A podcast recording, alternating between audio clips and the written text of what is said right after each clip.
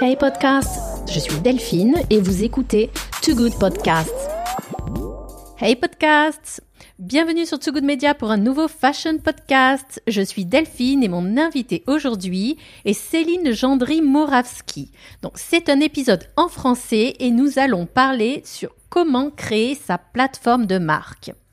Aujourd'hui, je vous ai préparé un fashion podcast un peu spécial avec la stratégiste de marque Céline Gendry-Moravski pour vous aider à créer votre propre plateforme de marque.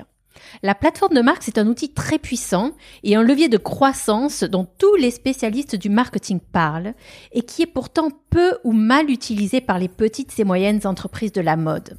Il y a beaucoup d'entreprises de la mode que je rencontre dans les Fashion Week, notamment les entreprises sustainable, qui ont du mal à utiliser ces outils ou alors qui se sont lancées sans plateforme de marque notamment aussi dans le monde de l'outdoor où les entreprises se sont souvent lancées dans du stretching de marque en lançant de nouveaux produits, mais sans analyser la pertinence par rapport à leur ancrage et leurs objectifs business et surtout sans respecter l'identité de la marque, ce qui peut être très dommageable en l'entreprise.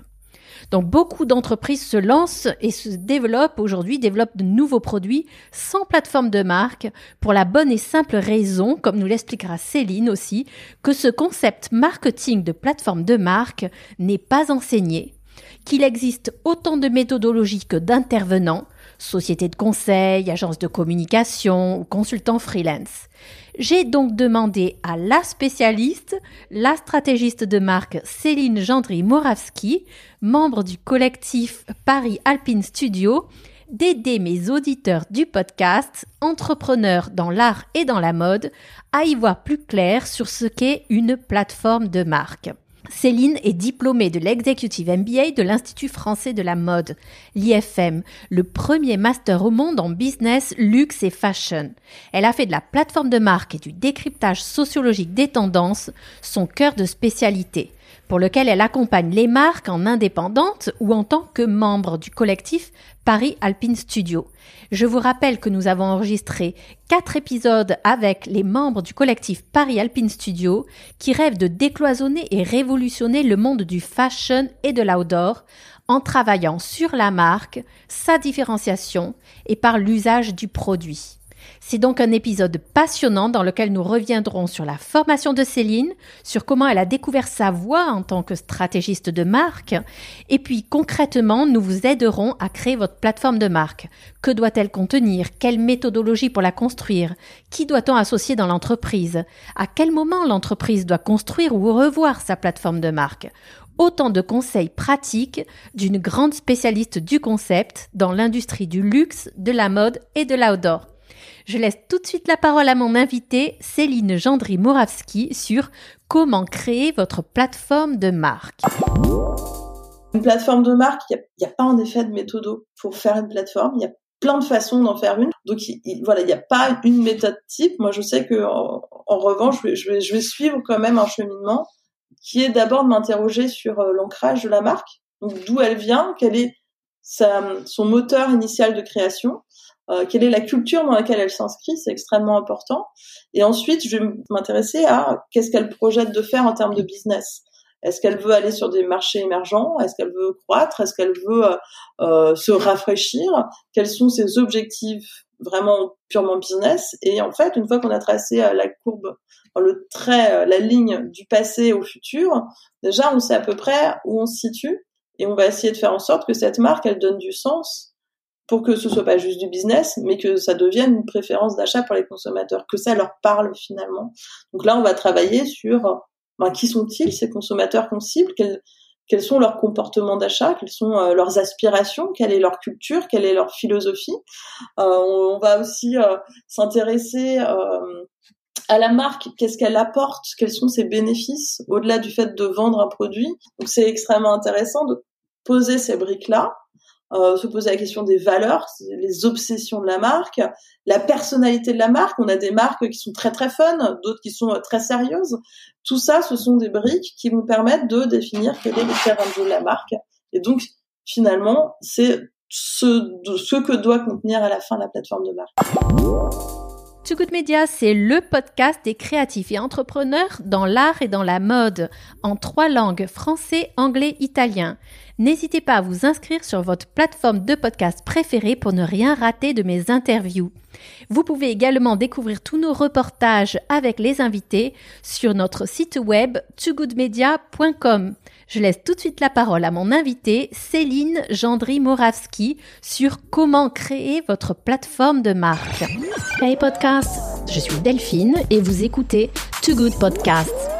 Voilà, donc bienvenue sur Too Good Media. Mon invité aujourd'hui est Céline Gendry-Moravski donc euh, membre du collectif Paris Alpine Studio.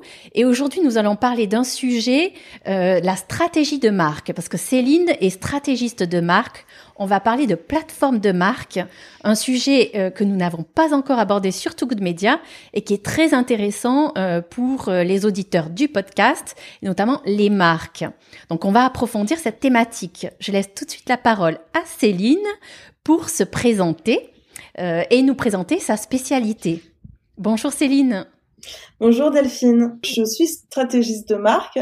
Qu'est-ce que ça veut dire stratégiste de marque? Ça veut dire que j'interviens sur le concept de sens, le concept sémantique de la marque. Euh, je le fais en freelance depuis euh, plusieurs années euh, aujourd'hui et spécifiquement pour le secteur de la mode, du luxe et de l'outdoor, que ce soit de façon individuelle ou en collaboration, en effet, avec Paris Alpine Studio. Et donc, en termes de, de, de formation.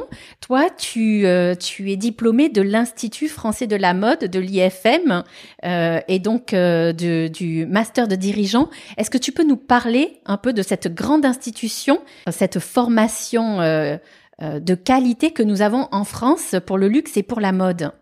Alors tout à fait. Euh, L'idée, c'est que moi j'ai fait donc l'exécutive MBA de l'Institut français de la mode. L'exécutive MBA, c'est une spécificité puisque on est euh, sur le programme dirigeant réalisé en part-time euh, et qui est réservé aux professionnels. Euh, l'intérêt euh, est, est, est, est, double. D'une part parce que c'est l'IFM et que l'IFM est une école qui est aujourd'hui classée première monde en business euh, de la mode, notamment grâce à ses masters et masters en management de la mode, euh, et que euh, par ailleurs l'executive MBA est un MBA international pour lequel nous avons eu euh, des cours, euh, des séminaires, des case studies, certes à Paris à l'IFM, mais également à Polytechnique Hong Kong et au Fashion Institute of Technology de New York. donc ça dure deux ans et pendant deux ans on, on voyage un petit peu entre ces trois écoles et, et on étudie finalement énormément de choses autour de la direction d'une entreprise de la mode euh, que ce soit les ressources humaines, euh, le management, euh, la stratégie, le marketing, la communication, la création évidemment, le sourcing, la logistique. C'est extrêmement vaste puisque finalement l'ambition c'est de pouvoir sortir en ayant toutes les clés pour diriger une entreprise. c'est une formation exceptionnelle en plus donc avec sur sur trois sites quasiment. Exactement, et avec euh, en plus une spécificité, donc c'est un exécutif MBA, donc ça, on a tendance à connaître ça en France, donc des programmes dirigeants, mais orienté mode, donc on va avoir comme ça finalement presque une double formation, puisqu'on a un socle de base que qu'ont tous les exécutifs MBA euh, sur de la finance, de la gestion, des choses comme ça qui sont très sciences dures et qui vont être pour la plupart du temps assurés par des profs de l'ESCP. Donc on est vraiment sur un très grand niveau de qualité en termes de corps professoral. Et puis par ailleurs, on va avoir des cours très spécifiques à la mode et au luxe, assurés par des professionnels de la mode et du luxe, qui peuvent être des dirigeants de très grandes entreprises comme Hermès, euh, comme Chanel, comme LVMH, qui ont été euh, des gens qui nous ont euh, donné des cours. Ah, D'accord, donc vous avez des case studies, je dois dire, vraiment pointus, et vous pouvez interagir avec les meilleurs professionnels du secteur. Exactement. Beaucoup de stratégistes de marque sortent de cette formation ou d'autres métiers également? C'est très ah, large déjà. Euh, voilà, le, le, le, fait le fait est que déjà euh, donc le recrutement est extrêmement large puisque euh, une des volontés euh, de la directrice de programme, c'est d'avoir une classe éclectique. Donc sur les 25 élèves, il y a un peu de, de créatif. Euh, il y a euh, des gens qui euh, qui sont issus de la mode ou du, du luxe, mais qui sont sur des métiers complètement euh, différents que peuvent être par exemple le juridique ou le, la finance ou la logistique ou le sourcing. Ça peut être très très vaste. Et puis il y a 40% des élèves qui ne sont pas du tout issus de ces secteurs-là, qui peuvent être parfois des avocats ou voilà des, des, métiers vraiment complètement différents. Parfois on a des poéticiens, des analystes financiers. voilà, c'est très large et qui intègrent l'IFM avec cette volonté de pouvoir aller euh, dans le secteur de la mode et du luxe. Et il en ressort que puisque cette euh, formation est finalement assez généraliste, hein, puisqu'on a, on, apprend énormément de choses, on en ressort tous avec euh, une volonté professionnelle tout à fait différente. Donc certaines certaines personnes vont tout simplement évoluer dans leur métier euh, initial et vont prendre du galon. D'autres personnes vont créer leur entreprise. Ça arrive assez souvent. Moi, dans ma promo, je crois qu'il y a il y a cinq ou six euh, entrepreneurs au moins. Euh, et puis et puis il y a des gens comme moi qui font un changement de, de carrière. Moi, initialement, j'étais designeuse de mode. J'ai fait ça de pendant une quinzaine d'années. Et et je me suis lancée dans la stratégie de marque. Euh, à ma connaissance de ma promo, je suis la seule à faire ça. Euh, dans la promo précédente, euh, il me semble qu'il y a une ou deux personnes. C'est c'est euh, c'est pas euh, un métier sur lequel on va systématiquement aller parce que c'est un métier qui est externalisé et qu'il faut aussi avoir cette envie finalement entrepreneuriale de travailler en freelance. Euh, donc beaucoup de personnes vont plutôt faire le choix d'aller sur sur des métiers intégrés qui euh, vont couvrir un large spectre du marketing, par exemple. D'accord. Et est-ce que toi, c'est justement cette profession, tu l'avais identifiée avant, de, tu voulais être euh, euh, stratégiste de marque indépendante avant d'intégrer la formation, ou tu as découvert cette voie et cette, cette opportunité d'adopter euh, cette figure professionnelle à la fin de ta formation? Comment c'est arrivé? Ou alors ça a été un projet? Tu as rencontré un client? Comment tu as eu le déclic? j'ai eu, alors c'est vraiment une histoire de déclic parce que moi je suis arrivée à l'IFM euh, en ne connaissant pas ce métier, en ne voulant surtout pas me lancer en tant que freelance, en tant qu'indépendante, en ayant la volonté d'avoir mon entreprise. Moi je voulais euh, évoluer euh, sur des métiers de management en direction de collection. Et puis j'ai eu vraiment une révélation au cours du MBA et ça c'est vraiment intéressant, c'est qu'il y a notamment énormément de, de, de, de, cours qui nous permettent de définir notre propre profil. Et ça, c'est hyper intéressant, c'est dans le cadre des cours de management, puisque pour manager les autres, il faut bien se connaître soi. Et j'ai découvert que j'avais un profil très analytique euh, et que euh, j'aimais pas tant que ça travailler sur le produit et que j'aimais beaucoup plus prendre de la hauteur. Euh, et donc, euh, bah, fort de cette révélation, déjà, je me suis rendu compte que je n'allais pas poursuivre la carrière que, j'avais auparavant. Et puis surtout, ensuite, j'ai une sorte de, coup de foudre pour le concept de marque que j'ai découvert d'une part à travers des cours que j'ai suivi euh, sur la notion de marque, de marketing et de stratégie, mais par ailleurs parce que ma thèse professionnelle de MBA, qui est euh, donc un, un mémoire qu'on délivre à, l'issue de cette formation, je l'ai faite en ayant comme tuteur euh, un ami qui est euh, euh, directeur du planning stratégique de l'agence TBWA et qui m'a complètement sensibilisé à la question de la marque, qui m'a beaucoup sorti de ma zone de confort et questionné pour que finalement je réalise une thèse qui a énormément en profondeur sur cette question-là et, et à l'issue de quoi je me suis dit mais en fait c'est ça ce que j'ai envie de faire.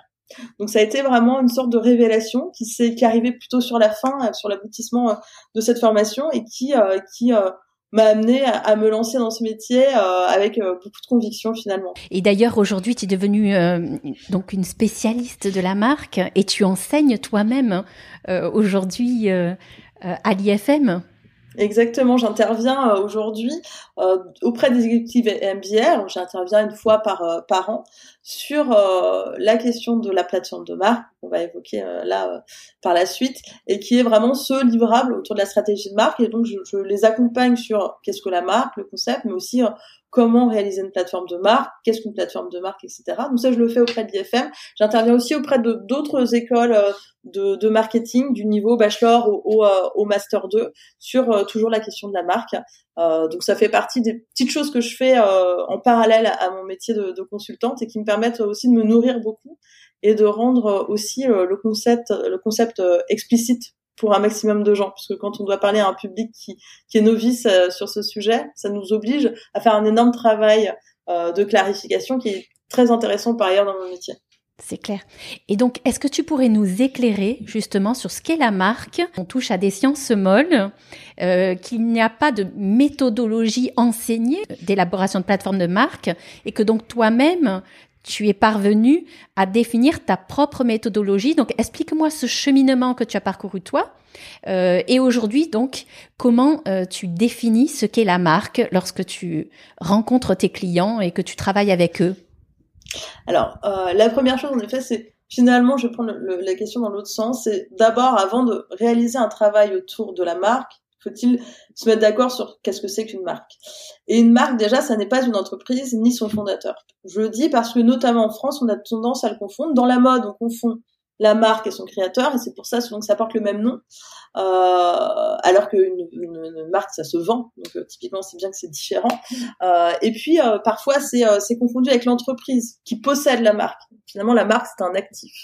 Et ce qui est intéressant de comprendre, c'est que une marque, voilà, ça, ça, a plusieurs intérêts. Une marque c'est un objet marketing qui permet d'émerger sur son marché face à une concurrence. Là où il y a un marché, là où il y a une concurrence, il y a une notion de marque. C'est vraiment un objet de différenciation qui permet d'être un repère sur son marché. Donc ça, c'est l'objet marketing. Euh, c'est un objet financier parce qu'en fait, c'est un capital immatériel qui est inscrit en haut de bilan. Donc là, on est vraiment sur des notions euh, financières et comptables. En fait, une marque, ça se valorise financièrement ça a une valeur qui est bien plus forte que simplement la vente de ses produits et services. Et par exemple, Nike a une valeur euh, boursière énorme euh, qui est constituée à 80% de la valeur simple de sa marque, c'est-à-dire cette chose complètement immatérielle qui nous échappe un peu, mais qui en fait peut être complètement euh, estimée. Donc voilà, il y a cette notion-là. Et puis la marque, c'est aussi une marque employeur, une marque RH, c'est-à-dire que c'est un outil managérial qui permet à chacun de savoir vers quoi on va, quel est le terrain de jeu et donc qui permet de l'autonomie en entreprise. Donc voilà, la marque c'est vraiment un objet conceptuel qui a différentes fonctions, mais qui n'est pas l'entreprise. Une entreprise c'est un business model, euh, un modèle de rentabilité, euh, des responsabilités, un statut. Ça n'est pas une personne, c'est vraiment un concept. Donc voilà, c'est là où ça se différencie. Donc une fois qu'on sait ça, la question c'est comment on crée une identité de marque. Et une identité de marque, c'est pas juste une identité visuelle, c'est pas juste son visage c'est ce qu'elle est avant de savoir comment elle s'habille finalement. Et donc c'est là que intervient la question de la plateforme de marque. La plateforme de marque, c'est juste un objet, c'est juste un document de référence qui définit le terrain de jeu, le terrain de concept de la marque, et sur lequel ensuite vont pouvoir travailler l'ensemble des parties prenantes, y compris des gens qui vont créer l'identité visuelle ou l'identité produit, les univers de marque, etc. Une plateforme de marque, il n'y a, a, pas en effet de méthode pour faire une plateforme. Il y a plein de façons d'en faire une. Chacun, chaque euh, professionnel, il y a à la fois des cabinets de conseil, des consultants indépendants comme moi, mais il y a aussi des agences de branding, des agences de marketing, des agences de communication. L'ensemble de ces personnes interviennent sur la marque. Elles le font toutes de façon différente. Euh, et elles le font toutes avec euh, leurs propres outils, voire même il y en a qui, qui, qui, qui marketent leurs outils et qui en font euh, voilà une façon de se différencier sur leur marché. Donc voilà, il n'y a pas une méthode type. Moi, je sais que en, revanche, je vais, je vais, suivre quand même un cheminement qui est d'abord de m'interroger sur euh, l'ancrage de la marque, donc d'où elle vient, quel est sa, son moteur initial de création, euh, quelle est la culture dans laquelle elle s'inscrit, c'est extrêmement important. Et ensuite, je vais m'intéresser à qu'est-ce qu'elle projette de faire en termes de business. Est-ce qu'elle veut aller sur des marchés émergents? Est-ce qu'elle veut croître? Est-ce qu'elle veut euh, euh, se rafraîchir? Quels sont ses objectifs vraiment purement business? Et en fait, une fois qu'on a tracé la courbe, le trait, la ligne du passé au futur, déjà on sait à peu près où on se situe et on va essayer de faire en sorte que cette marque, elle donne du sens pour que ce soit pas juste du business, mais que ça devienne une préférence d'achat pour les consommateurs, que ça leur parle finalement. Donc là, on va travailler sur ben, qui sont-ils ces consommateurs qu'on cible, quels, sont leurs comportements d'achat, quelles sont euh, leurs aspirations, quelle est leur culture, quelle est leur philosophie? Euh, on, va aussi euh, s'intéresser à la marque, qu'est-ce qu'elle apporte, quels sont ses bénéfices? Au-delà du fait de vendre un produit. C'est typiquement, j'adore me donner l'exemple de Sephora. Sephora distribue euh, des produits qui sont parfois leur marque propre ou d'autres marques. Leur promesse, c'est le pouvoir de la beauté. Et c'est quoi le pouvoir de la beauté? Quand on dit pouvoir de la beauté, on n'a rien dit. Ils nous montrent que c'est pour eux le pouvoir de la beauté. Et on voit dans leurs films publicitaires, mais aussi on le vit en magasin, cet empowerment qui fait qu'on se sent plus fort, plus plus plus prêt à affronter le monde quand on se sent beau ou belle. Et c'est ça leur point de vue et leur philosophie. C'est euh, la promesse qu'ils font et c'est finalement ce qui fait la force de la marque Sephora par rapport à leurs concurrents euh, distributeurs euh, de, de, de, beauté sur le marché français. Donc c'est extrêmement intéressant de poser ces briques-là, euh, se poser la question des valeurs, les obsessions de la marque, la personnalité de la marque. On a des marques qui sont très très fun, d'autres qui sont très sérieuses. Tout ça, ce sont des briques qui vont permettre de définir quel est le terrain de jeu de la marque. Et donc, finalement, c'est ce, ce que doit contenir à la fin la plateforme de marque. Et donc j'imagine que tu dois avoir beaucoup de, de sessions de brainstorming, d'échanges, de discussions pour faire euh, accoucher en fait tes interlocuteurs de cette philosophie de la marque. Tout à fait. En fait, ce qui est intéressant déjà, c'est pour revenir aux acteurs qui interviennent sur la question de la marque, les, les, les, les agences de com, la plupart du temps, proposent leur vision de la marque et puis ils proposent comme ça plusieurs pistes et puis euh, et puis euh, l'entrepreneur va choisir. Un cabinet de conseil ou un consultant indépendant va plutôt accompagner l'entrepreneur ou l'équipe dirigeante à réfléchir à leur philosophie pour que ce soit un, accouchement collectif finalement, mais qui permet de fédérer en interne. Donc c'est super intéressant. Moi je suis plutôt de la seconde école. Euh, et, euh, et euh, l'idée, c'est c'est en effet d'intégrer les collaborateurs. Donc, on va pouvoir faire des entretiens quali, on va pouvoir faire des focus group, on va pouvoir parfois intégrer les clients. Et puis, je vais aussi animer des workshops durant lesquels on va ensemble, collectivement, s'interroger sur sur pas mal de, de, de, briques en effet de cette marque, pour qu'à la fin, je puisse avoir tout un tas de matières à digérer et assembler un peu comme on fait de la cuisine. On aura fourni finalement plein d'ingrédients.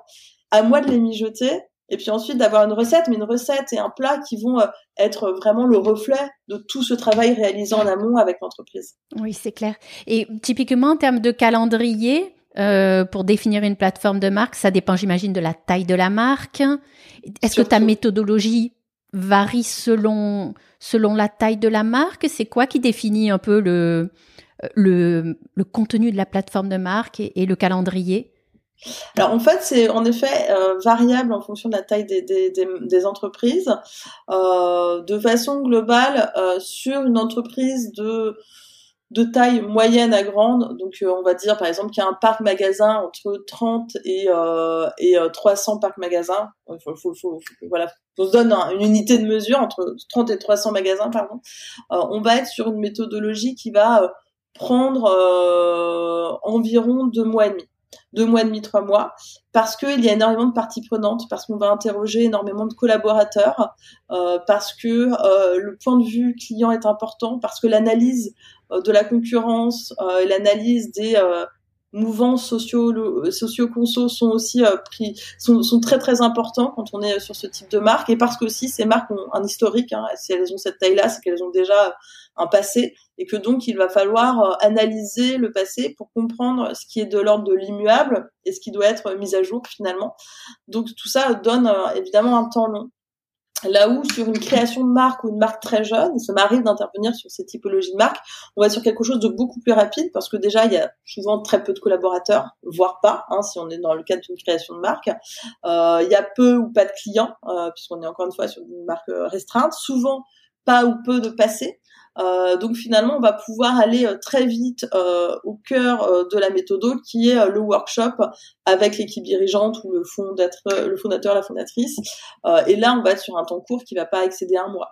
Donc c'est c'est vraiment la taille de l'entreprise et ses problématiques et aussi son son comment dire son, son sa pyramide de, de, direction qui va qui va changer le temps. Typiquement, si on est sur euh, des entreprises un peu euh, traditionnelles euh, dont il faut une validation, une multiple validation évidemment, ça veut dire que le travail il va s'allonger au fur et à mesure que chacun doit avoir le papier, la plateforme dans la main et, y apposer sa, validation.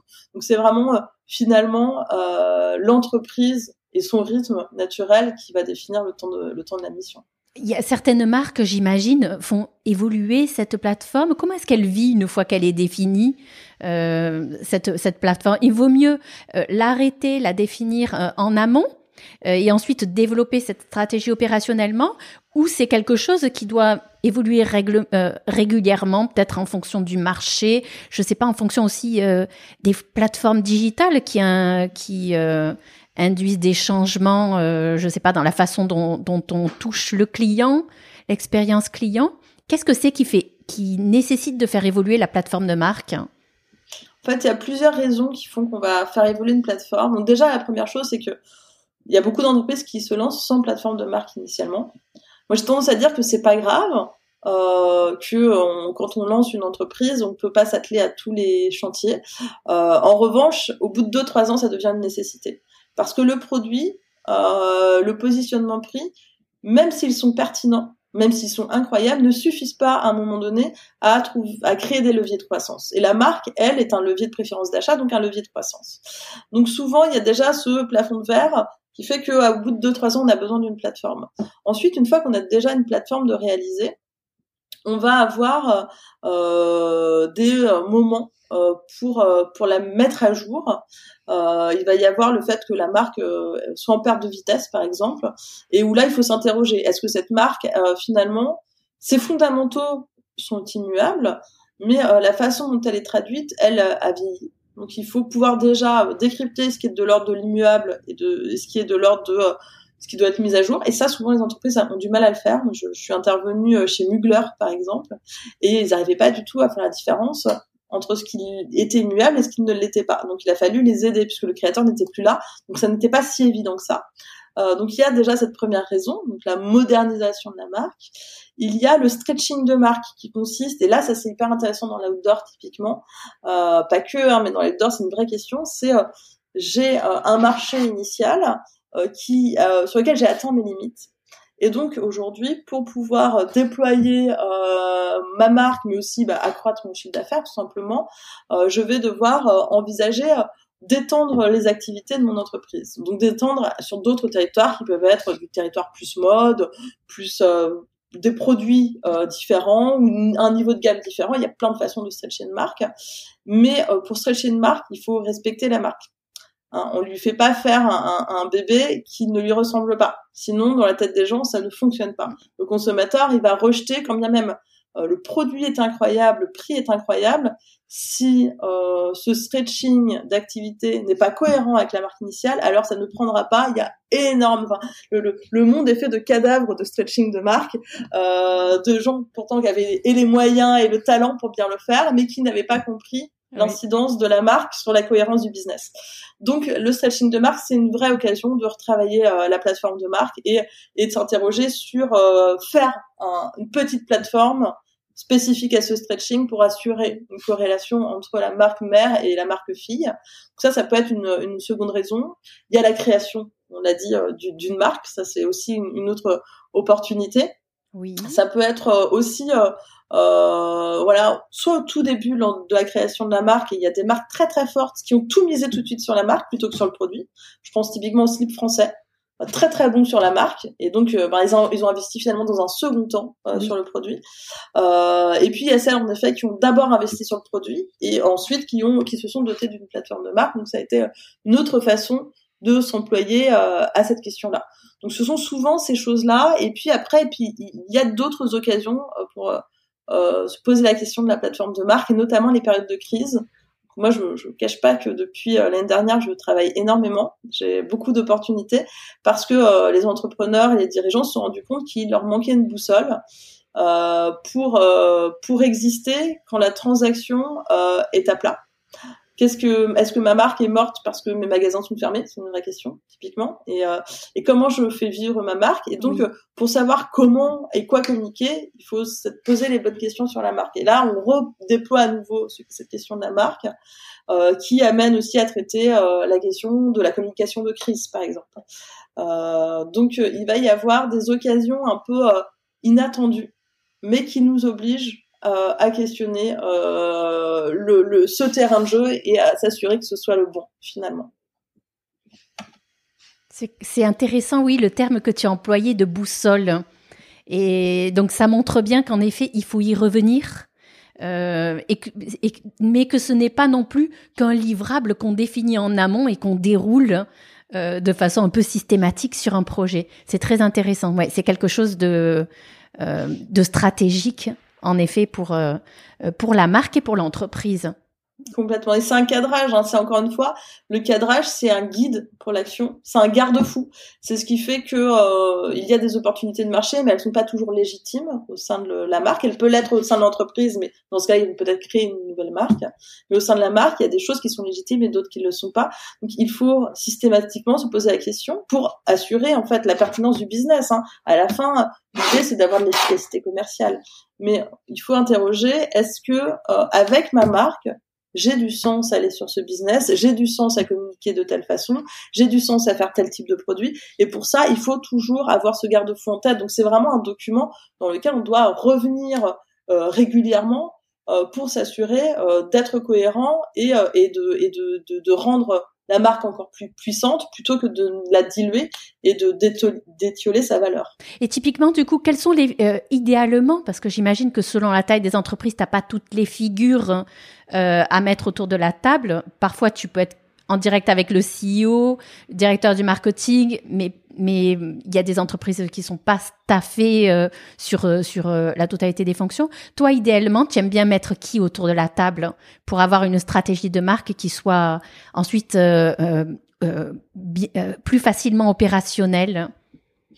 disons que déjà la question c'est comment établir une plateforme de marque la plus pertinente possible, c'est-à-dire cohérente avec ce qu'est l'entreprise, pertinente par rapport à son marché. Euh, et pour ça, déjà, avant même de penser opérationnel, euh, je vais essayer de, d'embarquer euh, les équipes internes et sur tous les corps de métier parce que parfois il y a des gens qui ont des métiers très techniques mais qui, qui vivent la marque avec une passion de dingue et qui vont nous dévoiler quelque chose qu'on n'aurait pas envisagé. Euh, donc il va y avoir euh, tous les corps de métier euh, au maximum que je vais interroger en général en, en, en entretien quali, en workshop. Donc c'est-à-dire que là on est sur le moment de conception de la plateforme de marque. Là je vais limiter le nombre de personnes tout simplement parce qu'autrement c'est une cacophonie, personne ne s'entend et que c'est compliqué à gérer. Donc moi je vais limiter à six personnes. Souvent, on va avoir des gens de l'équipe dirigeante, c'est important parce que si le corps décisionnel n'est pas là, on va faire un travail qui ne sera pas validé à la fin et ça c'est dommage. Euh, souvent, je vais avoir euh, la direction marketing ou commerciale parce qu'en effet, c'est souvent l'une ou l'autre fonction qui existe au sein de l'entreprise. Idéalement, des créatifs. Euh, dans les entreprises, même dans la mode, on a tendance à penser que le créatif ne doit rien avoir à faire avec euh, la stratégie ou avec le business ou avec le marketing. Moi, je suis convaincue du contraire. Euh, donc moi, j'aime bien les embarquer aussi parce que euh, ils vont pouvoir de ce terrain de jeu qu'on va définir ensemble créer toute la matière, toute la richesse toute la singularité. Donc pour moi, il faut absolument qu'ils soient embarqués dans le processus puisque c'est eux qui vont en faire, quelque chose d'incroyable ensuite. Euh, donc ça va être plutôt ce, ce, ce type de personnes qu'on va embarquer. Et puis idéalement, là, dans le cas d'une grosse entreprise, si on peut en plus faire des focus group avec euh, des clients actuels, des anciens clients et les types de clients qu'on aimerait avoir demain, euh, donc là vraiment on va où je vais animer en fait des tables rondes. Alors là c'est génial parce que là en plus on va avoir euh, le point de vue du marché. Non, c'est intéressant euh, de, de t'interroger là-dessus parce que parfois je pense qu'il y y a des il y a des entrepreneurs qui pensent avoir une plateforme de marque, euh, mais qui n'ont pas, euh, qui ne l'ont pas travaillé sur toutes ces dimensions-là. Donc, il y a plateforme de marque et plateforme de marque.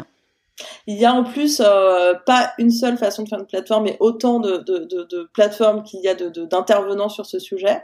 Moi-même, j'interviens euh, au-delà d'intervenir en direct auprès des entreprises, j'interviens aussi euh, régulièrement auprès d'agences marketing, d'agences de, branding ou de cabinets de conseil. À chaque fois, je m'adapte à leur méthodo et à leur livrable, puisque l'idée c'est que ce sont leurs signatures. et je vois bien les énormes différences qu'il peut y avoir finalement d'un livrable à l'autre.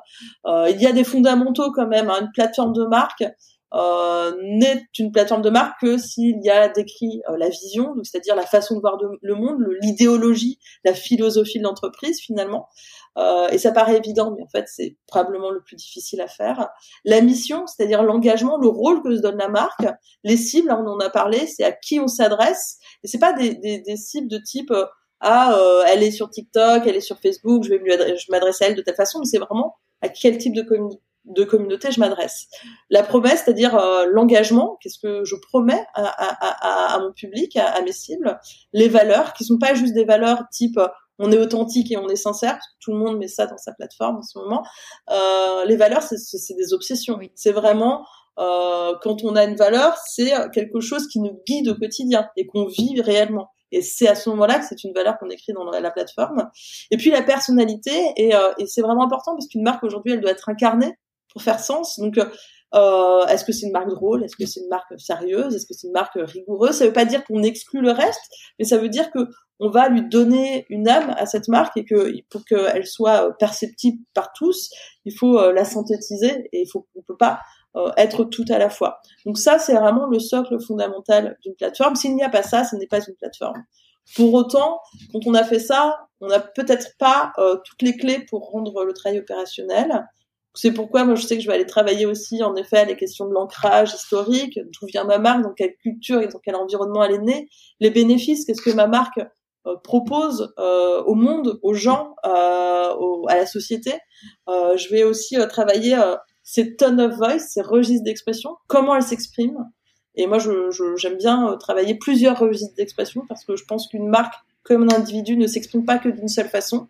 Et en fonction des sujets, il y a des sujets plus graves ou plus sérieux que d'autres. Et quand on est une marque qui fait que des blagues et que tout d'un coup il y a le Covid, euh, c'est compliqué à adresser. Donc il vaut mieux en amont se poser la question de quelles sont les façons de m'exprimer qui sont légitimes pour ma marque, donc euh, les registres d'expression. Tout ça va faire partie d'une plateforme telle que moi je vais la réaliser pour qu'à la fin ce soit ça puisse nourrir les parties prenantes en, sachant qu'une plateforme de marque, c'est un, donc un document de cadrage, ce n'est pas un document opérationnel, ce n'est pas une plateforme de communication, ce n'est pas une plateforme de style. En revanche, cette plateforme de marque, elle va être donnée au directeur de création, au directeur de style, au directeur de collection, qui va pouvoir faire une plateforme de style, un univers euh, créatif. Elle va être donnée euh, aux agences de communication qui vont pouvoir la transformer en plateforme de communication, en type de, communication, en plan média. Euh, elle va être donnée au directeur de l'offre qui va pouvoir savoir quels sont finalement qui va pouvoir le traduire en, en, stratégie de l'offre et, euh, et, en définissant quelles sont les catégories de produits les plus légitime au regard de ce que la marque est. Donc on, on voit que voilà cette plateforme ensuite elle nécessite d'être transformée. Mais pour qu'elle soit transformée, il faut qu'elle soit pas trop aride ou pas trop hors sol parce que sinon ça devient une espèce de document un peu joli mais dont on sait pas trop quoi faire. Bien sûr, oui c'est clair, c'est clair. Euh, comme tout document euh, stratégique, euh, c'est ça. Euh, voilà défini par un cabinet de, de consultants.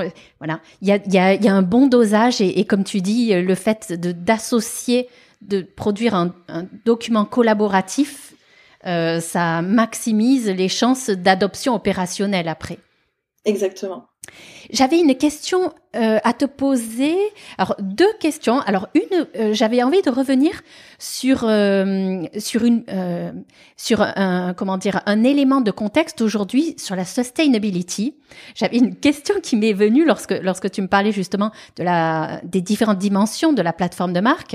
Il y a certaines marques aujourd'hui qui sur le thème de la sustainability en font presque leur plateforme sans vraiment rentrer dans le détail de en quoi, euh, comment dire, elles ont une proposition de valeur euh, spécifique. Parce que finalement, il y a beaucoup de marques aujourd'hui, moi je rencontre dans les Fashion Week, beaucoup de marques qui sont sustainable dès le départ. Et presque c'est devenu quelque chose de, une, une évidence, en fait, dans, dans, les process de développement de marque aujourd'hui. Donc, comment tu parles justement à ces marques qui disent, moi, je suis une marque végane, une marque sustainable. Comment aller au-delà? C'est hyper intéressant. J'imagine que tu dois en rencontrer beaucoup, non? J'en rencontre beaucoup et souvent, euh, ces entrepreneurs me disent, ah, mais moi, j'ai une plateforme de marque. Euh, moi, mon positionnement, c'est euh, je suis éco-responsable. Alors, ce, ma, ma, réponse, est, enfin, mon point de vue, il est très clair.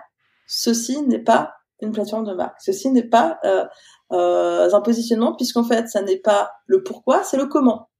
C'est-à-dire que ils font d'une certaine façon ça, c'est de l'ordre des processus. Je dis pas que c'est pas important, évidemment c'est primordial, mais un processus ne fait pas une différence sur son marché. Le processus répond à une problématique, une problématique qui par ailleurs est par nature mouvante, c'est-à-dire que la problématique écologique actuelle, euh, sera différente demain. Ça ne veut pas dire qu'elle n'existera plus, mais elle sera peut-être adressée d'une autre façon. Et si moi j'ai érigé une marque en tant qu'éco-responsable parce que je fais euh, du coton bio, alors c'est déjà c'est une certaine façon de faire l'éco-responsabilité et on sait qu'il n'y a pas une façon mais énormément de façons de faire de l'éco-responsabilité, mais en plus c'est une réponse à une problématique. Euh, la question qu'il faut se poser quand on fait une plateforme, c'est pourquoi? C'est la question du pourquoi. Est-ce que mon point de vue sur le monde euh, est spécifique? Est-ce que ma philosophie est spécifique? Est-ce que, par exemple, je pense à, à, euh, à, il me semble que c'est ID Kids, le groupe qui possède OKID, au Baby, donc les marques enfants, qui euh, a une phrase qui sort énormément, qui est une philosophie, qui est une vision. Donc, euh, on en a parlé, ça fait partie de la plateforme, qui est dans quel monde, euh, non, c'est dans quels enfants allons-nous laisser au monde, plutôt que quel monde allons-nous laisser à nos enfants. Et c'est extrêmement intéressant parce que de cette vision-là, ils ont créé des réponses qui peuvent être, qui sont très spécifiques. Alors que si on n'a pas de vision particulière, qu'on dit juste, ah ben moi, euh, voilà, euh, mon moi mon positionnement c'est, euh, je fais de la mode enfant écolo. Donc ben évidemment, allez, je vais faire un peu de bio, et puis je vais faire un peu de recyclé, et puis je vais utiliser un peu de plastique, de bouteilles de plastique recyclées, etc., etc. Donc les réponses sont multiples. Il n'y a pas vraiment de cohérence et surtout il n'y a pas de différence à la fin, puisqu'encore une fois, on est sur du processus. Donc pour moi, ça n'est vraiment pas suffisant. Et puis on l'a dit, en fait, aujourd'hui, et heureusement, il y a énormément de marques qui se créent autour de cette question de, la responsabilité. Mais si leur seule différence, c'est de dire qu'elles font du responsable, alors elles ne sont pas différentes entre elles. Euh, et puisque la notion de marque, contrairement à l'entreprise, la marque, c'est de se distinguer, de se différencier sur son marché pour être préféré de ses consommateurs, alors on voit bien qu'on répond pas à la question. Donc voilà, l'éco-responsabilité, euh, moi j'en suis convaincue, c'est indispensable. Je dis pas du tout que c'est c'est pas euh, génial. Je dis juste que ça n'est pas euh, un positionnement de marque, ça n'est pas une vision, ça n'est pas un, pourquoi, c'est un comment. Et, et ce n'est pas différenciant entre elles, les, les, marques qui sont, comment dire, être une marque éco-responsable, ce n'est pas différenciant d'un point de vue stratégie de marque. Exactement, c'est et on, on, pourrait me répondre ah mais oui mais ma façon de faire de l'éco-responsabilité est différente. Oui, le processus en effet, mais le processus fort heureusement il est voué à évoluer, c'est-à-dire qu'en effet aujourd'hui euh, peut-être qu'une certaine marque fait d'une certaine façon, elle est la seule à le faire. Déjà les processus ça se copie. Donc, euh, ça n'est pas une différence suffisante pour protéger la marque à long terme. Et puis, les processus, encore une fois, ça évolue en fonction des, évolutions technologiques, en fonction des changements de problématiques. Et on le voit, les problèmes euh, liés au climat varient finalement. Euh, on va avoir des variations dans, nos problématiques de façon générale. Donc, on ne peut pas tout baser là-dessus, sinon on est en train de créer euh, juste une réponse à un problème et non pas une marque. On n'est pas en train d'ériger une marque quand on fait ça. C'est clair. Et d'ailleurs, ça explique peut-être euh, les difficultés commerciales que rencontrent ces, ces marques. Parce que j'entendais des, euh, donc des créateurs d'entreprises éco-responsables qui me disaient, on a du mal à expliquer aux clients euh, quelle est notre euh, valeur ajoutée, notre euh, différenciation, à justifier les prix, parce qu'ils justifient également les prix par le processus, et le client a mhm. du mal à accepter les prix. et puis en plus, ne perçoit pas forcément justement l'identité de la marque.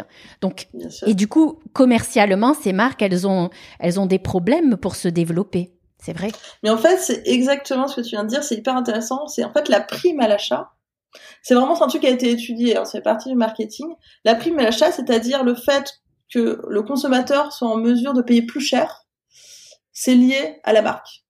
C'est-à-dire que, ben, typiquement, euh, si on compare un t-shirt euh, acheté le même prix euh, au même endroit et vendu d'une part par Lacoste et d'autre part par H&M. Imaginons que ça existe. C'est pas complètement incohérent, ce que je suis en train de dire. Je dis pas que j'ai vu ce cas, mais voilà, on, peut avoir des différences de gamme énormes. Qu'est-ce qui justifie que le consommateur il va plus il va acheter plus cher chez Lacoste que chez H&M un t-shirt blanc?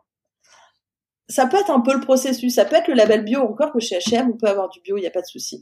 En revanche, qu'est-ce qui fait qu'on est prêt à payer plus cher? C'est la notion de marque.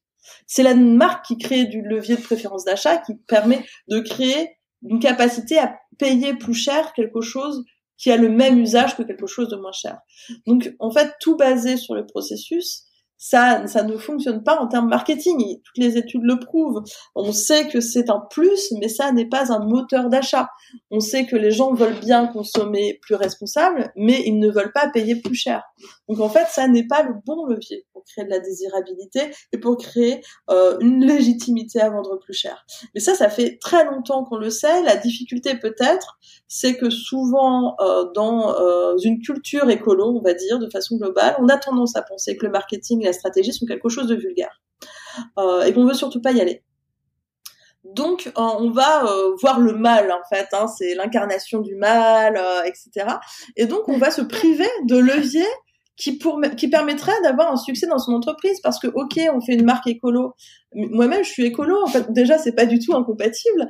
Et par ailleurs quand on fait une marque écolo on fait donc une marque. On est donc un entrepreneur. Il y a donc un but lucratif à un moment donné derrière. Quand bien même on cherche un business model qui soit euh, flat quand bien même on cherche pas l'ultra croissance il y a quand même une réalité qu'il faut pas se voiler qui est euh, cette dimension entrepreneuriale et qui à un moment donné nécessite de mettre en place des leviers qui ont fait leurs preuves et donc il serait dommage de se priver par ailleurs. Ouais, clairement, clairement. Et puis, comme tu disais, il y a des marques, peut-être que euh, les entrepreneurs euh, les ont créées parce qu'ils voulaient apporter une réponse écolo. Euh, donc, ils ont lancé des produits avec un certain processus. Et puis, de se poser la question, peut-être deux, trois ans après le lancement de cette activité, finalement, de, de se poser la question de la marque. À un moment donné, ça devient indispensable. Mm. Ça devient indispensable. De toute façon, on le voit, hein, ce que je disais là au début du, podcast, c'est que souvent euh, les entrepreneurs des jeunes marques euh, se dotent d'une plateforme de marque sur, après deux trois ans. Pourquoi? Parce que la première année, ils ont besoin d'exprimer leur point de vue créatif, et euh, ensuite ils se confrontent au marché. Euh, ils ajustent leurs produits, ils ajustent leur offre. Là, ils commencent à avoir une sorte de pertinence au niveau de l'offre.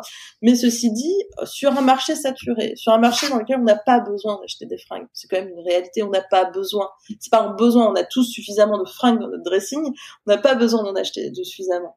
Donc, sur un marché qui est déjà saturé, sur lequel il n'y a pas un réel besoin, le levier à un moment donné euh, de la marque s'impose. Et donc c'est vrai que si on veut euh, bah, juste euh, accroître ses chances de succès de, de, de, de, pouvoir simplement vivre de sa marque le produit aujourd'hui n'est pas suffisant.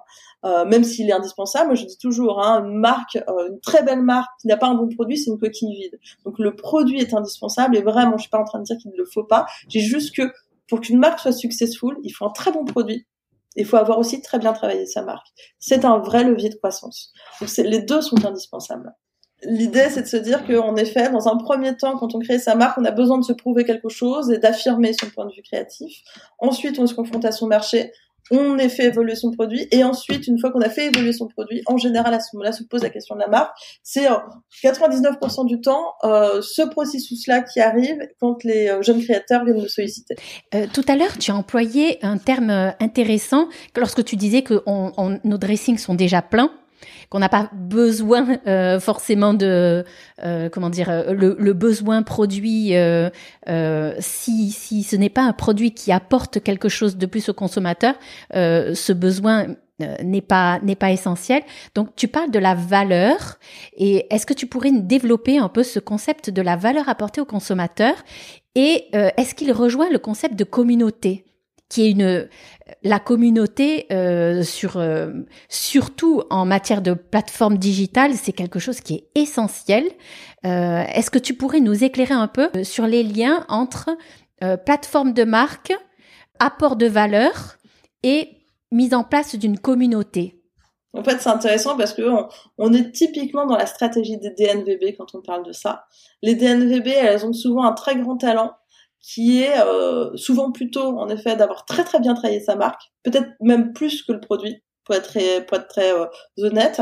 Et en fait, la plateforme de marque, puisqu'on a érigé finalement le, type de culture de marque, le type de d'idéologie, de philosophie, alors on va pouvoir euh, créer une, une, une relation conversationnelle avec euh, avec ses consommateurs et donc on va pouvoir construire une communauté. Et donc ça marche de pair parce qu'on devient désirable, on devient incarné. La marque finalement, elle fait sens, elle devient indispensable, elle devient presque une personne dans la vie des gens. Donc les gens s'en emparent, se créent une communauté et euh, animent et font vivre cette marque. Donc les, deux sont totalement liés. Le produit, euh, il, est, il est parfois même presque oublié dans cette stratégie-là. Et c'est là moi où je trouve ça dommage parce que finalement, pour que à terme euh, une marque fonctionne très très bien, euh, il faut aussi que la communauté à un moment donné on, on, la nourrisse de quelque chose qui soit légitime. Et là, c'est là que le bon produit est important.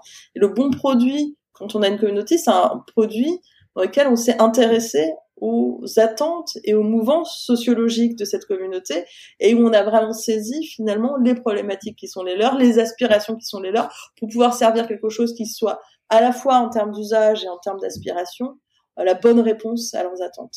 Ta collaboration avec Paris Alpine Studio, euh, donc tu apportes la notion euh, de plateforme de marque, tout le, travail euh, de réflexion euh, sur la, la, stratégie de marque, euh, et tu collabores avec les autres figures du collectif Paris Alpine Studio. Est-ce que tu peux nous expliquer votre complémentarité? Tout à fait. Bon, déjà, la petite histoire, c'est que euh, Ludovic et Émilie, euh, qui sont à l'initiative de Paris Alpine Studio, m'ont sollicité euh, fin 2018 euh, parce que ils étaient sur un cas de stretching de marque et qu'ils euh, se rendaient compte qu'il y avait un, peu un, trou dans la raquette. Puisque finalement, pour euh, construire une nouvelle gamme, une, une ligne bis au sein de cette marque, il fallait que euh, puisse la corréler à la marque mère. Et ça, c'était un petit peu le pouls qui manquait finalement euh, pour pouvoir établir un travail euh, créatif de qualité. Donc ils m'ont ils m'ont proposé d'intervenir à leur côté et, et donc j'ai élaboré une plateforme de marque pour cette ligne bis qui respectait la marque mère et qui permettait donc aux créatifs, que sont Émilie et Ludo, d'avoir un terrain de jeu à respecter et qui puissent les nourrir créativement parce qu'en fait euh, ça permet aussi de ne pas partir d'une page blanche et d'avoir euh, un, euh, un, socle créatif suffisamment puissant et pertinent pour pouvoir faire quelque chose. Donc on a on a intervenu comme ça ensemble et aujourd'hui on continue à collaborer ensemble dans ce fonctionnement-là, puisque moi j'interviens vraiment très en amont, j'interviens de, de, deux façons finalement, que sont détecter des mouvances socio-conso pour essayer de comprendre le marché, de voir ses opportunités et puis de d'ancrer la marque dans une réalité euh, euh, d'aujourd'hui. J'interviens euh, sur la stratégie de marque en faisant une plateforme de marque qui va prendre un visage ou un autre en fonction de est-ce qu'on est en création de marque, en modernisation ou en stretching. je le fais en général en collaborant avec Ludovic qui lui est directeur de création et qui par ce biais va pouvoir donner les inputs de ce que doit être l'univers euh, esthétique de la marque. Donc euh, moi je vais intervenir finalement sur ce qu'on va appeler euh, l'identité sémantique, l'identité de sens, et lui sur l'identité esthétique de la marque. Donc c'est vraiment très corrélé, même si j'interviens un tout petit peu en amont, en amont de Ludo, parce que moi j'ai toute cette phase analytique, alors que lui va digérer et interpréter les choses. De là, ensuite, il va, Émilie va pouvoir prendre le relais avec euh, la proposition euh, créative en termes de design. Donc évidemment, il faut que le design respecte encore une fois le terrain de jeu qui a été défini euh, en amont par moi, c'est-à-dire le concept sémantique, par Ludovic le concept esthétique, et puis ensuite Émilie va donner le relais à Jonathan Fletcher, donc à Grégory et Jonathan, qui eux vont réaliser au regard de ça, des propositions euh, techniques les plus pertinentes par rapport au challenge en termes d'usage. Donc on a comme ça une espèce de chaîne de valeur qui s'est destinée naturellement, sachant que tout est très imbriqué. Donc même si j'interviens pas directement auprès de Greg et Jonathan, il s'avère que eux doivent s'assurer évidemment de respecter euh, l'intégrité de la plateforme de marque, l'intégrité de la direction artistique, l'intégrité du design, etc. Donc tout est très corrélé pour qu'à la fin on fasse quelque chose qui soit le plus pertinent possible et le plus cohérent possible par rapport à la marque euh, mère qui nous a sollicité. Et, et donc typiquement, euh, oui, vous avez vous avez une complémentarité, une proposition de valeur qui est hyper pointue. Euh, comment est-ce que tu vois le, le votre marché Comment est-ce qu'il réagit justement à, votre, votre proposition de valeur, à vos, à vos profils euh, de compétences? Euh, Est-ce que, est-ce que d'après toi, dans l'outdoor, c'est particulièrement pertinent euh, ce que vous proposez, l'approche que vous proposez, la façon de travailler avec les marques? En fait, c'est intéressant pour plusieurs points. Déjà, le premier, c'est que des studios euh, de, création ou des bureaux de style, il y en a pléthore sur le marché. Euh, ils ont parfois fait des déçus. Hein, euh, parce que euh, finalement, euh, et encore une fois, hein, c'est l'ancienne styliste qui parle, donc je, je décris pas du tout le travail de créative, je dis juste que un travail de création qui n'a pas été corrélé à un travail de marque, c'est un travail qui va être complètement hors sol, probablement, ou alors très terre à terre, mais en tout cas, qui va à terme avoir difficilement sa légitimité dans, euh, dans la marque, dans son évolution, etc. Il va pas permettre de, de créer de la pérennité dans le business. Donc c'est euh, c'est par nature quelque chose qui, euh, qui est insuffisant à long terme. Et, euh, et c'est vrai que l'idée de travailler sur la complémentarité de nos profils et d'avoir comme ça une réflexion qui soit une réflexion stratégique et créative, ça permet euh, d'apporter de comment dire de, la création, de la nouveauté, mais avec de la pertinence commerciale. Donc c'est vraiment la brique des deux, puisqu'à la fin, on fait pas de l'art, on fait du produit de consommation quand même. Donc évidemment, ça nous paraissait euh, important d'allier nos, nos, compétences, puisque finalement, euh, la réalité du marché, elle est celle-ci. C'est un produit euh, nouveau, euh, pertinent, esthétique, créatif, et qui réponde à des besoins et qui soit légitime dans un environnement de marché, un environnement de marque. Donc tout ça nous paraissait hyper important, et c'est vrai qu'aujourd'hui, on le voit, les, bureaux de style, travaillent peu ou pas avec cette imbrication-là. Et quand ils ont des stratèges de marque, ils les font pas intervenir euh, en collaboration avec les créatifs. Donc ils ont eux-mêmes créé des silos qui font que finalement euh, cette valeur ajoutée, ils la déploient pas. Euh, et puis après, quand on est styliste freelance, évidemment, ben, on n'est pas euh, doté euh, pour le coup d'un partenaire en, en, strat, ou quand on est strat freelance, on n'a pas un, créatif normalement à nos côtés. Donc c'est vrai que cette réponse-là aujourd'hui, c'était vraiment un manque sur le marché. et encore une fois, moi j'ai fait 15 ans de mode, Ludovic, Émilie, ils ont aussi ils ont de la bouteille, donc on, a fait le tour du marché avant de faire ce constat-là. Donc ça, c'est le premier point. Et le deuxième point, sur l'outdoor, sur le sportswear, euh, pourquoi cette réflexion-là? C'est parce qu'en fait, on est sur euh, aujourd'hui un secteur qui a, qui est, euh, comment dire, qui fait un gros boom, qui a une grosse appétence au niveau du marché, euh, qui a des opportunités business de dingue, mais qui sont aujourd'hui inexploitées. Euh, il y a une vraie difficulté pour ces marques à aller au-delà de, de, de, de leur secteur purement fonctionnel parce que ils n'arrivent pas à appréhender euh, le, la question de, euh, de, de, de, la désirabilité et euh, de la pertinence de la marque sur d'autres sujets que des sujets fonctionnels. Donc ils ont ils sont face à des difficultés alors que leur levier de croissance ils sont là. On le voit les marques les plus grosses marques de fringues au monde aujourd'hui sont des marques qui viennent du sport et qui ont su à un moment donné saisir des opportunités tout en respectant leur marque. Donc il y a vraiment un vrai sujet des vrais leviers de croissance, une opportunité qui actuellement est dingue, plus qu'hier, donc c'est en plus incroyable parce que c'est un peu le moment ou jamais d'y aller, euh, et, et, une difficulté parfois culturelle en interne, des convictions qu'on va pas y arriver, que c'est pas pour nous, que euh, ou que la mode c'est vulgaire, hein, parfois c'est ça aussi, alors que euh, quand on fait du business, c'est dommage de se priver de ça, et puis quand on sait faire de la strate de marque, on sait qu'on peut faire du produit moins fonctionnel sans euh, abîmer sa marque mère. On peut le faire, il suffit juste de le piloter et ça se fait très bien avec la plateforme de marque. On peut, voilà, c'est un outil pour faire les choses en, en, respectant la marque mère. Donc voilà, il y a une opportunité et des difficultés à rencontrer pour eux cette opportunité-là. D'accord. Et d'ailleurs, euh, une discussion intéressante. Donc, avec tous les entretiens euh, que j'ai fait avec Jonathan et Fletcher, je j'essayais de de comprendre en fait ce qu'était le sportswear, la différence entre avec l'outdoor, le fashion. Et euh, je, euh, dans les discussions, il ressortait qu'en fait, ce cloisonnement est assez artificiel et qu'il faut savoir le dépasser. Euh, donc, comment est-ce que est-ce que toi tu l'abordes d'un point de vue de marque euh, pour faire pour faire ce, stretching?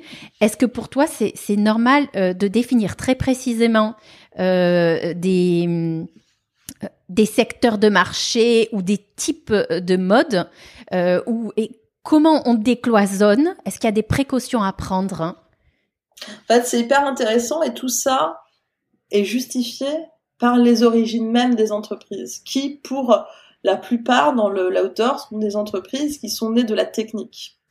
Il y a d'autres secteurs. Hein. Moi, par exemple, j'interviens dans la lunetterie en ce moment, euh, et j'interviens auprès d'une marque qui est aussi une marque qui, qui, qui, est née notamment de la technique.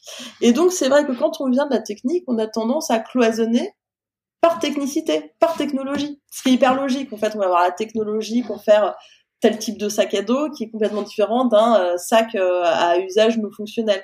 Donc on, va comme ça cloisonner parce que derrière c'est une réalité de corps de métier.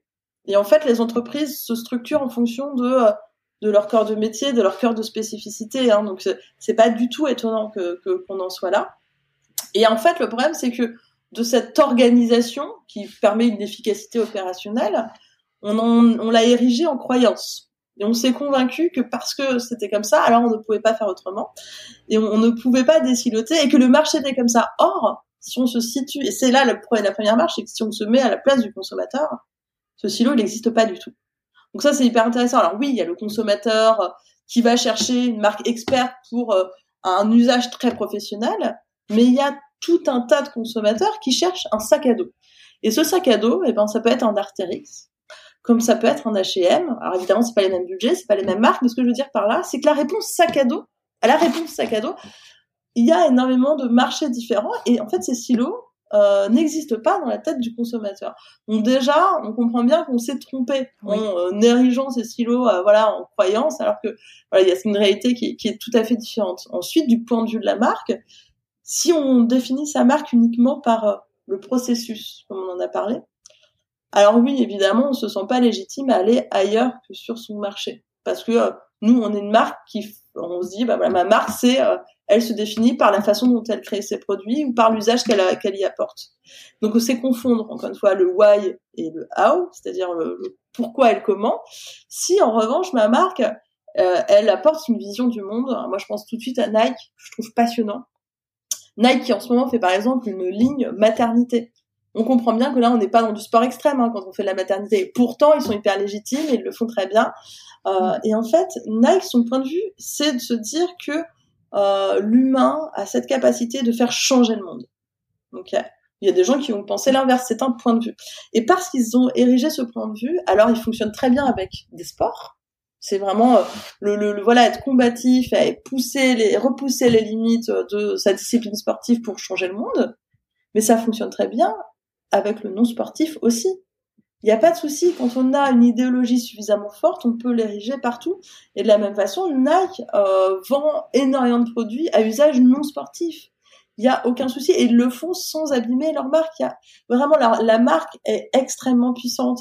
Mais c'est simplement parce que Nike ne se dit pas, ne se définit pas comme une marque qui fait des produits de sport de qualité et innovantes. C'est pas comme ça qu'ils se définissent. Nike, c'est une marque qui inspire par sa volonté à aider l'humain à faire bouger les lignes du monde. C'est tout à fait différent. C'est typiquement ce qu'explique Simon Sinek euh, dans euh, Start with Why. C'est euh, on a Dell d'un côté qui se définit comme constructeur d'ordinateurs et qui donc dès qu'ils essaient de faire des téléphones, ils ne les vendent pas parce que bah, on dit bah non, je vais pas acheter un téléphone chez un constructeur d'ordinateurs. Et puis à côté de ça, on a Apple dont le métier initial est quand même exactement le même et qui eux se définissent comme le fait de, de, bousculer les lignes et de penser autrement. Apple, ils vendent euh, non seulement des téléphones, mais ils vendent aussi des assurances pour leur téléphone, ils vendent aussi des, des applications, ils vendent de la musique. En fait, ils ont disrupté énormément de secteurs qui, qui étaient silotés et qui ne se rencontraient pas initialement. Parce que la marque, euh, c'est une philosophie, c'est pas un métier. Et ça change tout sur cette façon de d'envisager le business. C'est c'est clair, tu nous as bien éclairé sur ces combinaisons du what, why et how qui définissent, euh, euh, qui permettent de définir une plateforme de marque euh, et qui ouvrent beaucoup de d'opportunités aux marques pour se développer. Et puis, et puis aussi qui, du point de vue de consommateur, il faut bien voir que sa perception et son aspiration peut être très large. Bien sûr, et puis rien qu'avec les mouvances actuelles, j'ai envie de dire, ça fait euh, euh, ça fait euh, un an qu'on est en confinement. Moi, je suis dans une région confinée à nouveau. Euh, concrètement, la question euh, de, du produit confort sportswear, par exemple, dans l'usage au quotidien ou dans l'usage professionnel, ne se pose plus. La meilleure vente de chaussures pendant le premier confinement, c'était les claquettes Adidas à partir de ce moment-là, on comprend bien que la question n'est pas d'utiliser les claquettes au bord de la piscine. Les gens les ont utilisées chez eux. Et une fois qu'on s'est mis en claquettes pendant six mois, est-ce qu'on va remettre des, du derrière? Ça va être beaucoup plus compliqué. Donc, euh, il y, a, une mutation des usages du vêtement. Vers une tendance beaucoup plus sportswear qui aujourd'hui donne une opportunité de marché de dingue. Et encore une fois, le consommateur, il s'est pas posé la question de se dire euh, c'est sport, c'est que pour la piscine, donc je ne mets pas chez moi. Il s'est dit est-ce que c'est confort, est-ce que ça convient à ma vie, est-ce que c'est ce dont j'ai envie, ce dont j'ai besoin, euh, est-ce que ça répond aussi à mon besoin de réconfort, de cocooning, à mes aspirations intangibles, implicites? Et si la réponse est oui, alors que ça appartienne à un domaine sportswear, outdoor ou que sais-je, s'en fiche, c'est pas son problème en fait. Ces étiquettes-là, c'est pas son problème. Euh, les entreprises doivent se mettre à la place du consommateur, de sa perception, euh, pour faire une proposition de valeur qui réponde euh, à leurs attentes. Et donc là, tu es en train de développer ta deuxième spécialité sur la socio-tendance. Est-ce que tu peux nous expliquer donc euh, tu as tu as deux grandes spécialités, la plateforme de marque, la socio-tendance. Les clients peuvent te solliciter pour l'un ou pour l'autre. Toi, tu ce sont ce sont euh, deux éléments qui qui nourrissent tout ton travail. Explique-nous ce qu'est la socio-tendance aujourd'hui, en quoi c'est indispensable. moi, j'y suis venue un peu euh, par hasard. En fait, c'est dans ma question de toujours construire une réflexion autour de la marque, je me suis rendu compte en effet qu'une marque, pour qu'elle soit pertinente, il faut qu'elle porte une, idéologie, une philosophie, mais il faut qu'aussi elle soit ancrée dans le monde d'aujourd'hui. Donc il s'agissait de s'intéresser à une problématique du monde actuel et des gens, par exemple, euh, moi qui euh, longtemps été euh, dans le dans le prêt-à-porter masculin, je, je, je m'étonne et je me suis étonnée, c'est comme ça que d'ailleurs ça a commencé, euh, que personne ne, ne s'interroge vraiment sur qu'est-ce qu'être un homme, Qu'est-ce que la virilité? Qu'est-ce que la masculinité? Aujourd'hui, on a une, quelque chose qui est un petit peu bousculé. Quelle est, quelles sont les attentes des hommes à cet égard-là? Et quelle est la proposition de la marque? Parce que souvent aujourd'hui les marques leur, leur façon d'aborder de, de, ce sujet-là, c'est de dire ah ben oui on s'interroge sur qu'est-ce que c'est un homme. Non, une marque elle doit porter une idéologie, c'est-à-dire une certaine vision. Un homme pour elle c'est par exemple Gillette le fait très bien dans sa communication aux États-Unis.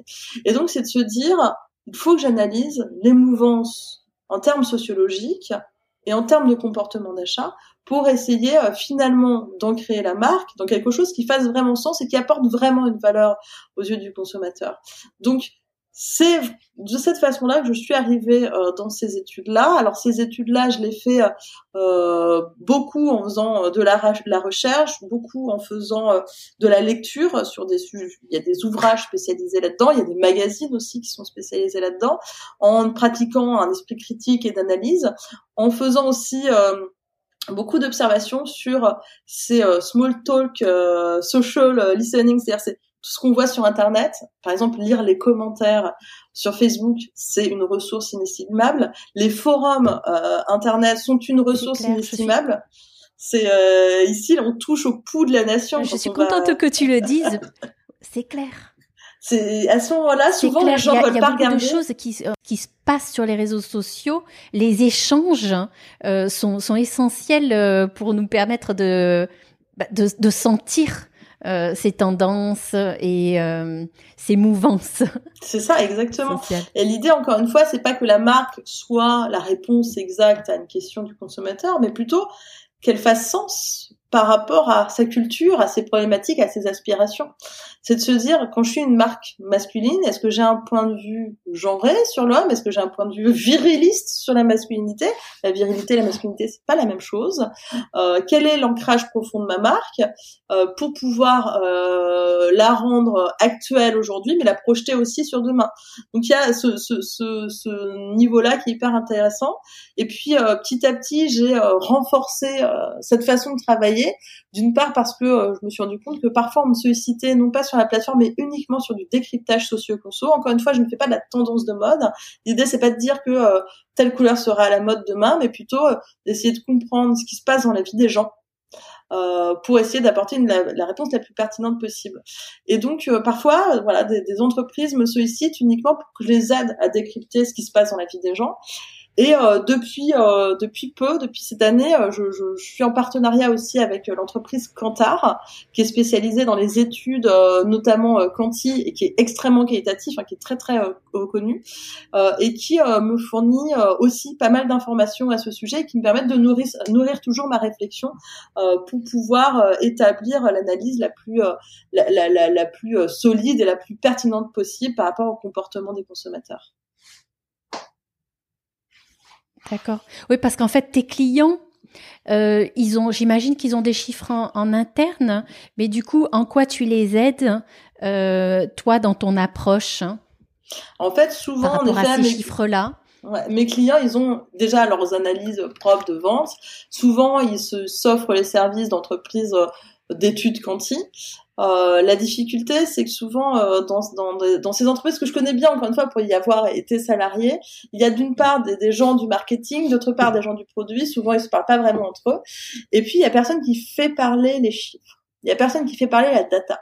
Donc, on se retrouve avec euh, une fois de temps en temps des experts qui disent ah bah oui, alors le comportement d'achat c'est ça. Ben on a plus vendu de jupes que de pantalons. Il s'est plus passé ça que ça.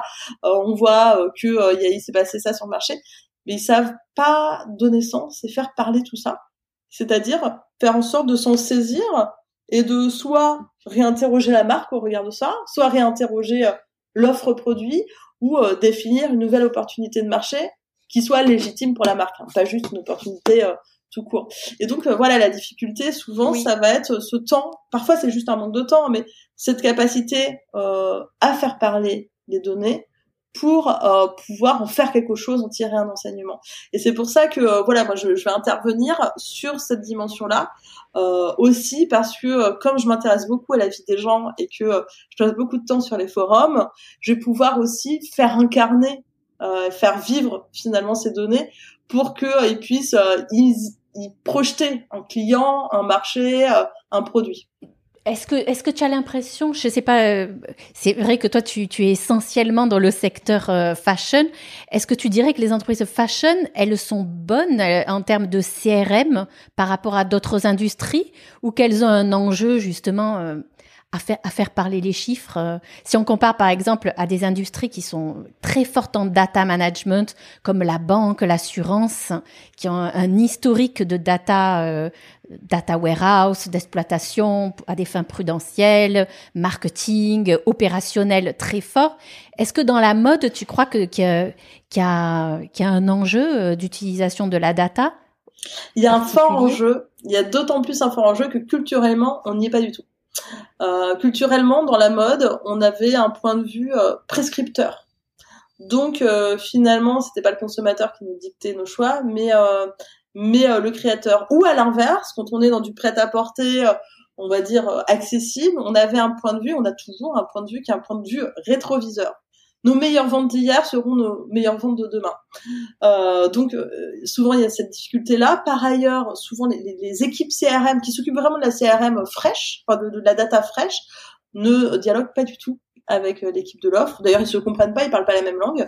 Euh, donc, il y a un enjeu qui est considérable derrière ça, parce que finalement, ils ne savent pas exploiter ça. Ils ont des informations, hein, évidemment, ils ne savent pas les exploiter. En tout cas, moi, dans les entreprises dans lesquelles je suis passée, je peux vous dire qu'à l'époque où j'y étais, euh, c'était pas si loin, ils ne savaient pas les exploiter. En effet, par rapport à d'autres secteurs, moi, j'interviens sur d'autres domaines notamment quand je bosse en agence marketing.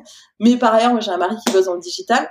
Euh, bon, je peux vous dire que par rapport à, des, des, des euh, à d'autres secteurs, la mode est très très en retard sur l'exploitation de la donnée, c'est-à-dire vraiment sur comment je fais parler la donnée pour euh, qu'elle contribue à mon business finalement. Euh, là, on n'y est pas du tout. On n'y est vraiment pas du tout parce que en effet, euh, la mode c'est une vieille entre, enfin, c'est une vieille entreprise, c'est un vieux secteur finalement, et culturellement, on n'a pas passé le cap. Oui, c'est vrai qu'il y a une évolution des métiers. L'introduction du digital aussi, qui prend une part majeure par rapport au réseau retail et wholesale. Donc c'est clair que hum, euh, les métiers ont évolué euh, et, l'utilisation de la data euh, va, devenir de plus en plus essentielle. C'est ça. Mais voilà, encore une fois, le truc, c'est que culturellement, en fait, quand on parle de transformation digitale, souvent, les marques se sont dotées d'un e-shop. Et donc, elles ont fait leur transfo. Non, la transfo digitale, c'est culturel. Et là, souvent, on n'y est pas quand même. Hein. On n'y est même pas du tout, du tout. Moi, je sais que dans toutes les boîtes dans lesquelles j'étais, j'étais considérée comme la geek. Euh, alors que je ne suis pas du tout et que ça ferait bien rire mon mari, euh, qui lui est un vrai geek, et encore par rapport à ses amis, des pas tant que ça, bref. Euh, mais la, la, la, culture digitale est tellement faible que euh, finalement, dès qu'on s'y intéresse un tout petit peu, euh, ça, c'est, on est, enfin c'est, c'est impressionnant pour, pour, pour, pour leur environnement. encore une fois, culturellement, les gens qui font la mode euh, ne sont pas du tout, n'ont pas fait cette transformation digitale. Ça, c'est pas du tout fait. Non, c'est vrai. C'est vrai. Dans, tes groupes de, travail, de réflexion, tu as des digital, euh, des chief digital officers? Souvent? Euh, Non, jamais, jamais parce que euh, parce que pourquoi? Ça c'est une très bonne question. Souvent, j'interviens dans des entreprises de taille plutôt moyenne, des enseignes de taille moyenne, et souvent le directeur marketing est en charge du digital. Euh, parfois, ils ont de la chance, c'est un mec qui vient du digital, parfois pas. ça c'est voilà. Euh, les très grosses entreprises, c'est plus rare, mais ça m'arrive d'intervenir sur vraiment des, des, mastodontes.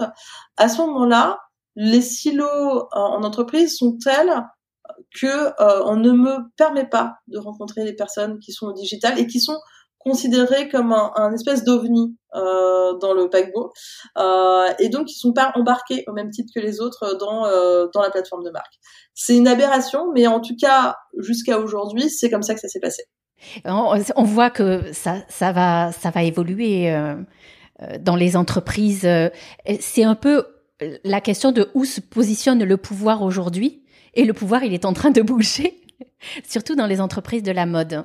C'est très intéressant. Je, suis vraiment euh, ravie, Céline, d'avoir eu l'occasion de pouvoir approfondir, je pense, euh, de façon euh, exceptionnelle et comme on l'avait jamais fait sur le podcast, toutes ces questions-là et d'y voir plus clairement aussi. Ce sont des concepts qu'on utilise, mais parfois de façon partielle. Donc tu nous as donné une approche, une vision conceptuelle qui nous permet, je pense, de raccrocher des wagons euh, c'est un peu le parler. Hein. Euh, en fait, souvent sur la question de la marque, euh, on ne s'est pas posé la question de sa formalisation. Euh, et euh, c'est presque intuitif. Et ça, ça marche quand on est tout seul, hein, dans le, dans, enfin, et encore, ça marche plus ou moins, mais on peut faire les choses de façon intuitive et en appliquant une certaine philosophie quand on est seul euh, dans le bateau. Mais dès qu'on commence à avoir des collaborateurs, dès qu'on veut accroître encore une fois son chiffre d'affaires, alors euh, il est nécessaire de transmettre. Et la transmission, elle se fait en effet à ses collaborateurs, elle se fait aux partenaires, elle se fait aux clients. Et pour transmettre, il faut d'abord avoir clarifié et formalisé les choses. Donc c'est vrai que cette question-là, finalement, à la fois quand moi je l'aborde, parfois gens me disent ah ben non mais moi c'est évident, ma philosophie c'est ça. Mais euh, le travail n'a pas été fait. Le travail il est indispensable. Le travail de formalisation, de clarification, il est indispensable parce qu'autrement on est dans un espèce de flou. Et notamment dès qu'il y a un moment de crise, alors sur quels critères on va, prendre, on va prendre des décisions, ça va être beaucoup plus difficile pour les entrepreneurs qui ne se sont pas dotés de ce cadrage stratégique. En fait. généralement, sur les podcasts, on termine par un call to action. Donc, euh, en s'adressant en fait aux auditeurs, euh, est-ce que tu aurais euh, un call to action particulier pour les gens qui, pour les entrepreneurs, les marques qui s'interrogent sur leur plateforme de marque Comment contacter euh, euh, Paris Alpine Studio, comment faire appel euh, à ta compétence particulière dans le collectif. Qu'est-ce que tu leur dirais? Alors déjà, moi je dis la première chose qui est hyper importante, c'est est-ce que vous êtes prêt vraiment à faire une plateforme. C'est important. Hein. En fait, c'est pas que je veux faire l'élitiste, mais c'est simplement que ça va bousculer un petit peu la façon de penser. Donc, c'est important de se sentir prêt ou d'avoir des objectifs qui nécessitent d'y aller. Euh, et une fois qu'on s'est dit ouais ouais en fait c'est vraiment je, je, suis prêt à me remettre en question aussi. Je suis prêt à faire évoluer mon business et ma perception de ma marque. Euh, à ce moment-là, moi, je, j'ai, je, je, tiens une sorte de blog sur mon site internet, donc j'invite aussi finalement euh, les, les, les, les, entrepreneurs, euh, surtout quand ce sont des solo entrepreneurs, à en prendre connaissance pour euh, mûrir cette réflexion-là. Quand ce sont des dirigeants, c'est un peu plus facile, parce que quand on est dirigeant d'une grosse boîte, en général, quand on vient à se poser la question de la plateforme de marque, c'est que c'est déjà quelque chose de stratégiquement mûri. Et auquel cas, il y a mille façons de pour qu'on rentre en contact. Il y a évidemment Paris Alpine Studio. Il y a le fait que moi, je, suis très très très active sur LinkedIn. donc, je avec plaisir, je réponds euh, très facilement donc euh, pour qu'on me fasse signe. J'ai aussi un site internet. Euh, tout ça fonctionne ensemble puisque finalement, moi je vais intervenir sur la plateforme, mais c'est vrai que s'il n'y a pas de travail de, de, produit derrière, c'est un peu dommage. Donc l'idéal, c'est de toute façon de toquer à la porte, que ce soit par Alpine Studio ou moi, euh, et le lien va se faire naturellement puisqu'ensuite on va travailler ensemble autour du projet qui est celui de, de, de, l'entreprise pour pouvoir euh, finalement euh, proposer l'équipe la plus pertinente par rapport à ses besoins. Super, ben, c'est très très clair.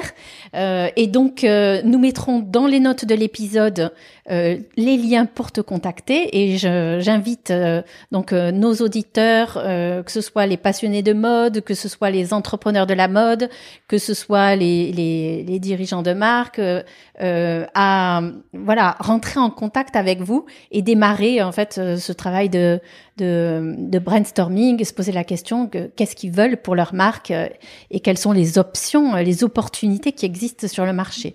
Parce que vous pouvez largement les éclairer avec votre équipe euh, pluridisciplinaire et les faire rêver aussi euh, dans le monde de l'outdoor. Euh, c'est un, secteur hyper inspirant. Voilà, j'invite tout le monde à écouter les différents podcasts que nous avons enregistrés avec l'équipe de Paris Alpine Studio.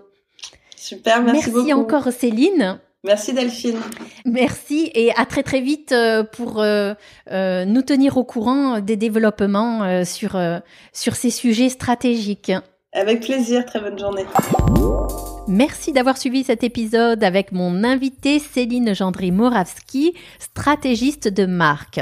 J'espère que cet épisode spécial euh, du Fashion Podcast de Too Good Media vous a plu. Si vous êtes intéressé par ce type d'épisode qui vous aide à développer des concepts marketing, des concepts stratégie ou des concepts business, n'hésitez pas à me le faire savoir en laissant une note sur iTunes et en me laissant un commentaire en me disant quels sont les sujets qui vous intéressent, quels sont les spécialistes que vous aimeriez entendre sur le podcast de Too Good Media pour vous aider à développer votre marque et son business. Je vous invite à écouter les autres podcasts que j'ai enregistrés avec le collectif Paris Alpine Studio. Si vous êtes une marque du secteur fashion, outdoor, que vous avez un projet de stretching de marque, n'hésitez pas à contacter Céline Gendry-Moravski sur son LinkedIn. Céline est très active sur LinkedIn euh, ou le collectif Paris Alpine Studio euh, pour faire part de votre projet euh, de, de changement, de création ou de transformation de plateforme de marque. Voilà, donc euh, je vous donne rendez-vous pour un prochain épisode avec euh, Georges PC du collectif Paris Alpine Studio dès la semaine prochaine. Merci de nous avoir suivis sur Too Good Media. Hey podcast, je suis Delphine et vous écoutez Too Good Podcast